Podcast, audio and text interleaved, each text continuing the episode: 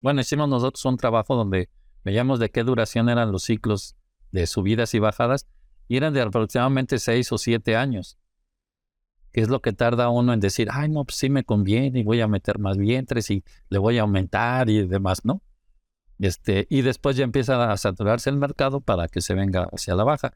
Ahora, últimamente, esto con la apertura comercial ya no ha sido tan marcado porque pues ya hay salida de productos, o sea, eh, México empieza a exportar, o, o si en Estados Unidos hay más, pues baja, o sea, ya no es solo la producción interna.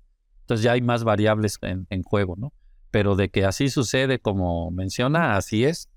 O sea, son ciclos y, y si los hay en todo, ¿eh? Lo, lo que pasa es que en algunos productos los ciclos son tan largos que nos lleva toda la vida y nunca vimos cuándo bajó un precio. Eh, o sea, y en los, ciclos son más rápidos. Son más rápidos y por eso sí lo vemos.